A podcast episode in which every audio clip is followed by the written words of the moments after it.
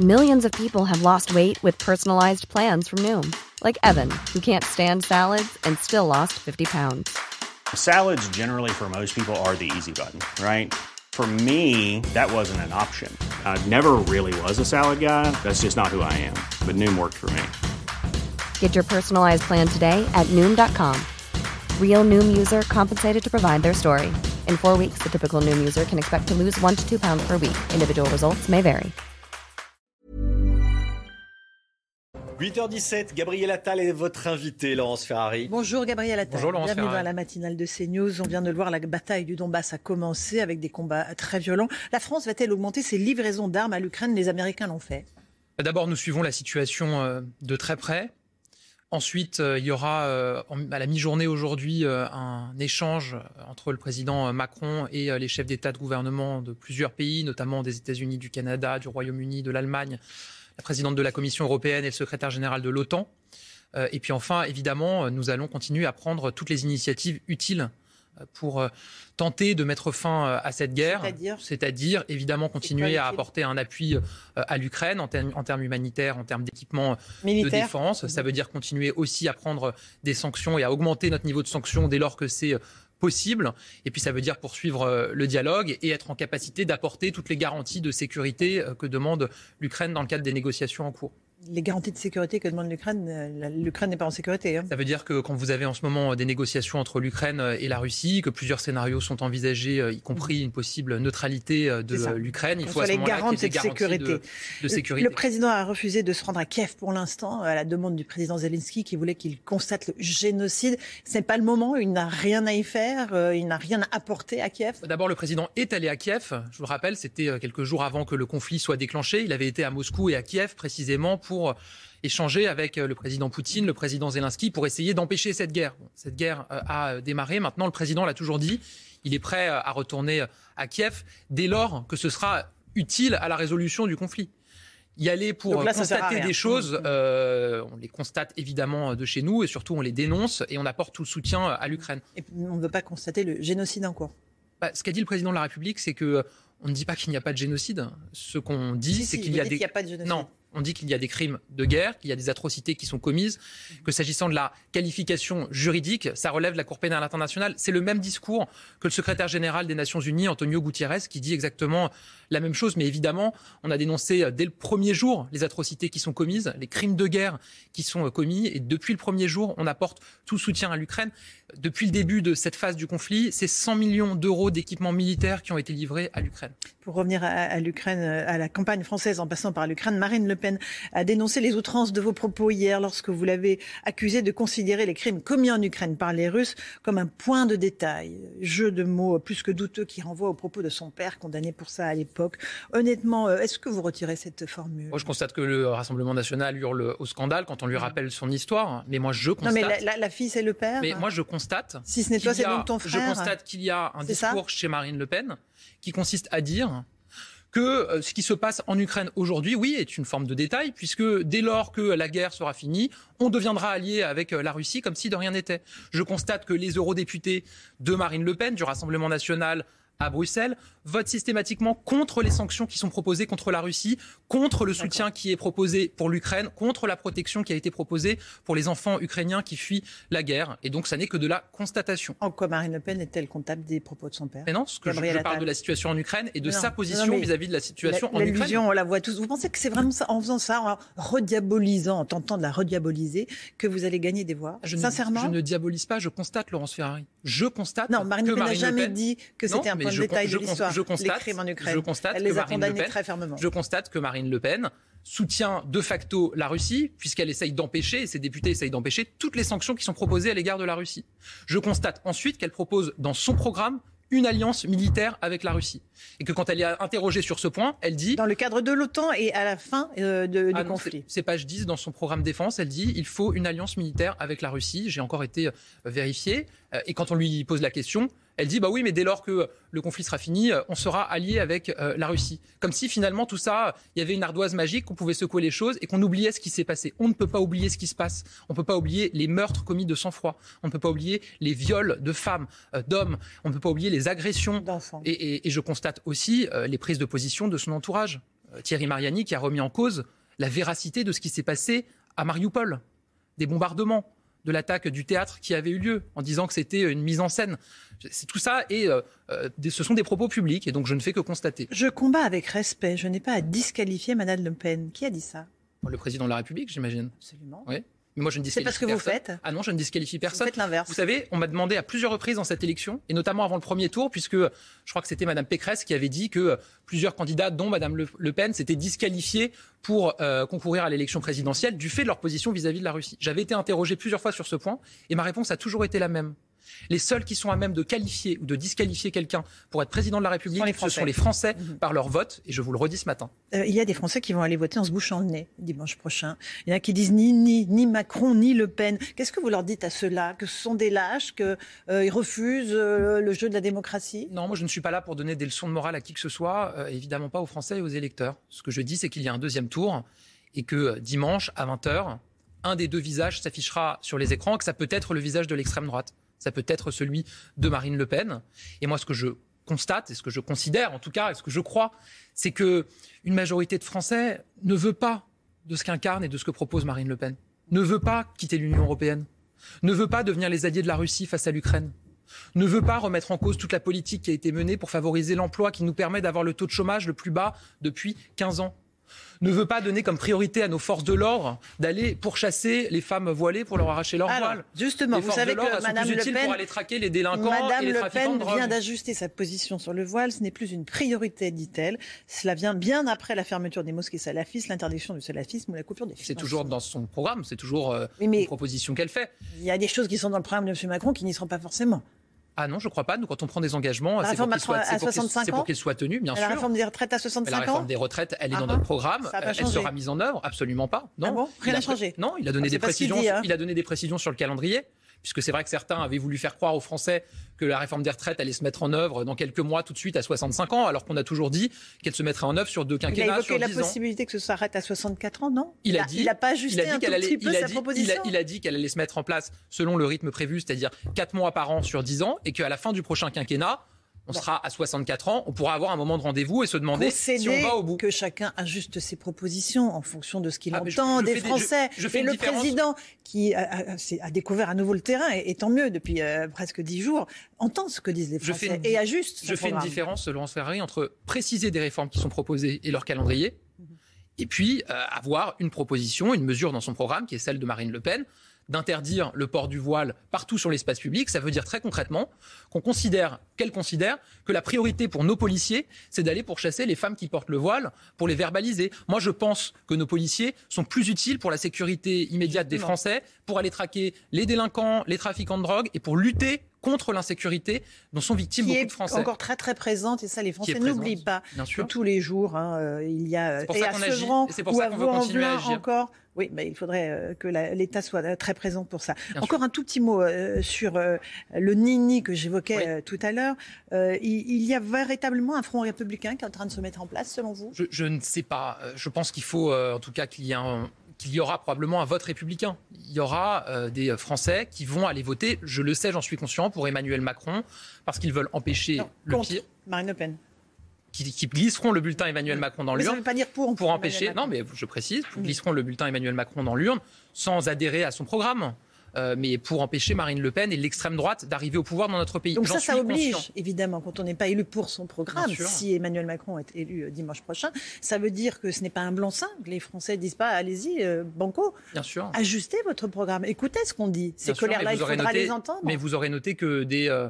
L'entre-deux tours, hein, le président de la République a aussi entendu un certain message qui a été passé, notamment par les jeunes mhm. qui ont voté euh, pour une partie d'entre eux, pour Jean-Luc Mélenchon, pour envoyer, un, pour, envoyer un message, notamment sur la question de l'écologie, et qu'il a donné davantage de précision là aussi et un engagement supplémentaire sur la question de l'écologie dans les années à venir. C'est de l'électoralisme. Non, je crois pas. Je pense que c'est toujours important d'écouter le message des Français. C'est toujours ah important de mettre en avant ce qui, dans nos programmes, répond à ce message et aux attentes des Français. Alors, il veut se réinventer, il veut une nouvelle ambition. On a un petit peu entendu ça en 2017. Il y avait un livre qui s'appelait Révolution. On l'attend toujours, la Révolution? Oh non, je crois qu'on a révolutionné euh, beaucoup de choses. Bah, je parlais de l'emploi tout à l'heure le fait qu'on soit qu'on ait le taux de chômage le plus bas depuis 15 ans. Il y a quand même à peu près 5 ou 6 millions de chômeurs encore dans notre pays. Le taux de chômage des jeunes le plus bas depuis 40 ans. Mhm. Qu'on ait le taux d'emploi le plus haut depuis qu'il est mesuré que le plein emploi soit atteignable. Le plein emploi est atteignable dans 5 ans.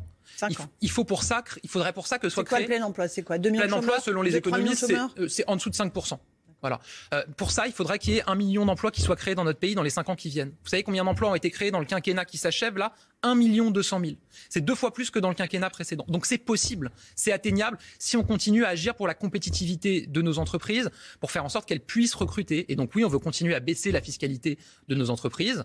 On veut continuer à tout faire pour que des emplois soient créés dans notre pays, là où Madame Le Pen, au contraire, elle veut se remettre à taxer les cotisations patronales. Ah non, elle veut créer un impôt qui s'appelle l'IFF, qui va taxer l'argent qui sert à financer l'économie réelle, qui va taxer l'argent qui sert à financer des emplois dans notre pays.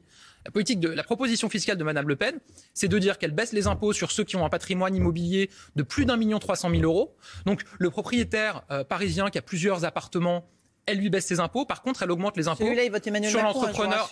Bah, celui-là, par contre, elle augmente les impôts sur l'entrepreneur du Nord euh, qui, euh, lui, a créé une entreprise, a travaillé toute sa vie, a réussi et finance avec son argent des emplois et son entreprise. C'est exactement l'inverse de ce qu'il faut faire. Parce que ce qu'il faut faire, c'est permettre à nos entrepreneurs, à nos entreprises, de créer de l'emploi au bénéfice des Français. Est-ce que ce ne sont pas deux, deux France qui s'affrontent La France qui va bien, celle qui vote Emmanuel Macron, puis la France populaire. Euh, il y, a presque deux tiers de l'électorat qui n'a pas voté pour Emmanuel Macron. Moi, je ne crois pas du tout. Euh, moi, je ne vois ah, qu'une France. Et je ne vois que des Français. Et il faut agir pour tous les Français, et notamment pour ceux qui souffrent le plus. Et c'est ce qu'on a fait depuis cinq ans le quoi qu'il en coûte, mhm. ça n'a pas bénéficié à la France qui va bien, ça a bénéficié à tous les salariés pour qu'ils puissent garder leur emploi. Le reste à charge zéro mhm. pour les lunettes, les audioprothèses, les prothèses dentaires. 10 millions de Français qui auparavant ne pouvaient pas s'acheter de lunettes, de prothèses dentaires, d'audioprothèses, qui, qui peuvent maintenant s'en acheter à 0 euros. Toutes les mesures qui ont été mises en place pour baisser les impôts des classes moyennes, la taxe d'habitation qui a été supprimée pour 80% des Français, c'est les classes moyennes.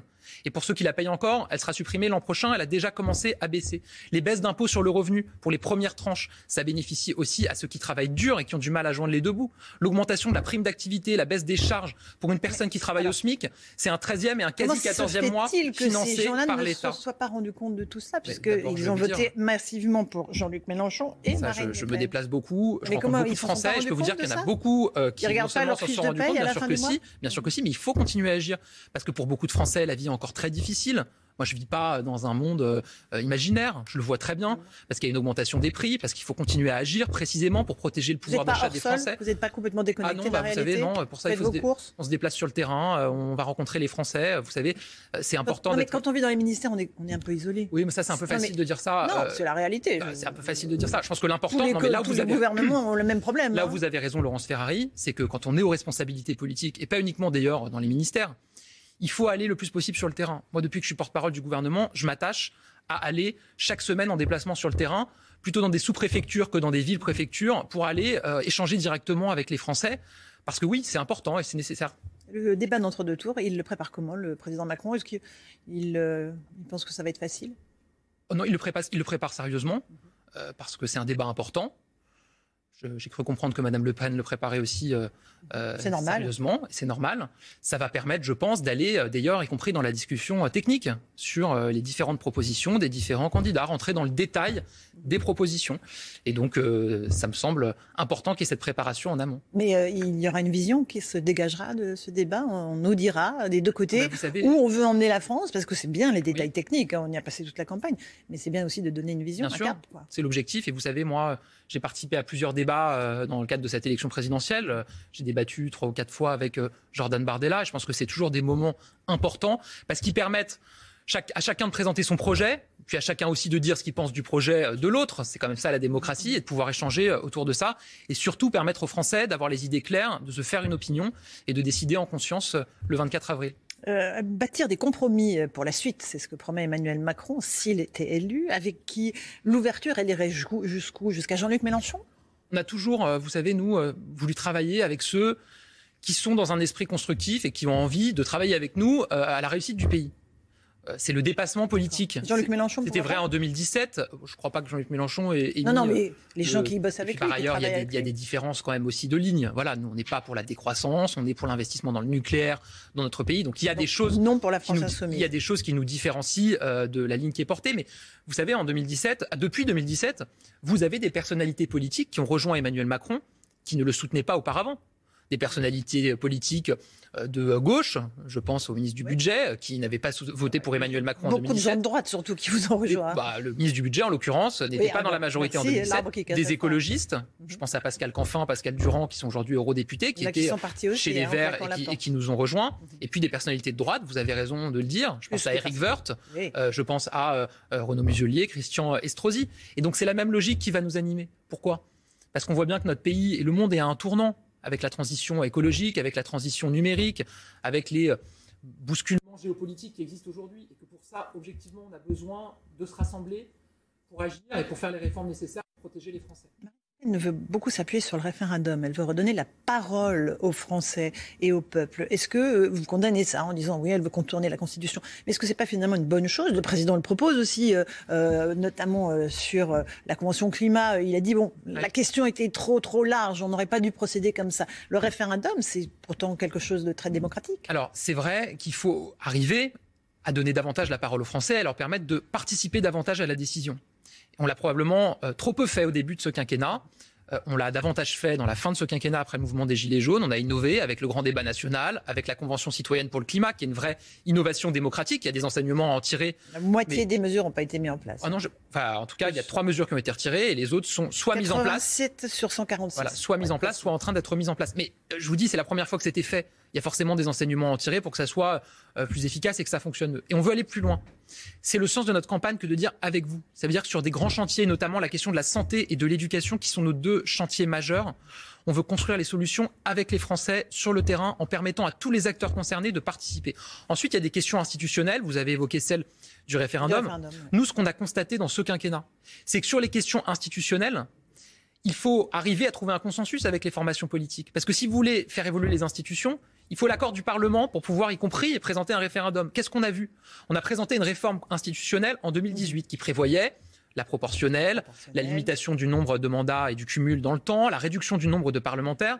Les oppositions, notamment le Sénat LR, nous ont bloqués. On n'a pas pu mener à terme cette réforme. normal, c'est le jeu démocratique. Donc qu'est-ce que dit Emmanuel Macron? Il dit, pour faire bouger nos institutions, il faut qu'on rassemble les différentes forces politiques pour que se dégage un consensus qui nous permette de faire bouger les institutions. Et c'est ça qu'on proposera euh, aux formations Il n'y politiques avait pas d'autres moyens de le faire Euh, Il n'y avait pas Ah ben, on a essayé. moyen de, de, de Non, parce qu'on a- contourner, on a euh, une l'opposition du constitution. Sénat Parce qu'on a une constitution. Et en l'occurrence, certains, effectivement, c'est le cas de Madame Le Pen, proposent de contourner la constitution. C'est pas notre cas. De la modifier grâce au référendum, ouais. Ben, oui, mais en fait, pour modifier la Constitution, vous ne pouvez pas passer directement par un référendum euh, vous interrogez les Français. Il faut d'abord passer par le Parlement. C'est ce que, évidemment, nous, on a fait parce qu'on respecte notre Constitution. Ça n'a pas été possible parce que le Parlement nous a bloqués. Et donc, ce qu'on souhaite, c'est avoir ce travail avec les différentes formations euh, politiques pour que se dégage un consensus et que cette réforme, elle puisse passer. Moi, ce que j'ai constaté dans cette campagne, quand même, c'est que j'ai vu je crois, un certain nombre de lignes bougées, y compris de formations politiques qui auparavant semblaient très fermées au fait de faire évoluer nos institutions, les LR notamment, qui sont majoritaires au Sénat.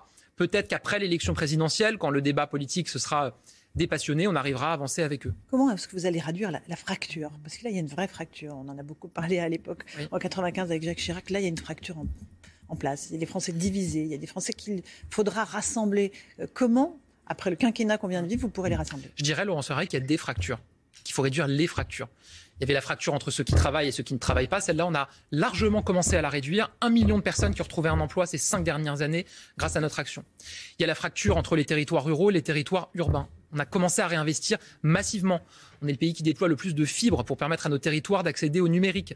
On a déployé 2000 maisons France Service partout sur le territoire pour que les Français qui sont dans la ruralité puissent accéder à des services publics. On veut renforcer la sécurité dans les territoires ruraux. Notre programme Oui. propose 200 brigades de gendarmerie supplémentaires fléchées directement vers nos campagnes parce qu'il ne peut pas y avoir de zone blanche Que en matière de sécurité. 5 ans? Ah bah, on a fait, mais on veut faire plus.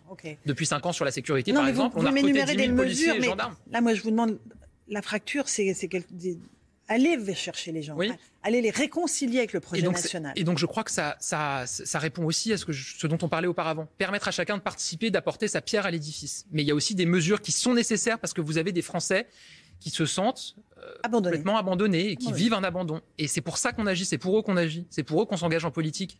C'est pas pour ceux qui vont bien, comme vous disiez tout à l'heure. Merci Gabriel Attal d'être venu ce matin Merci dans la matinale de CNews. À vous Romain Desarmes pour la suite.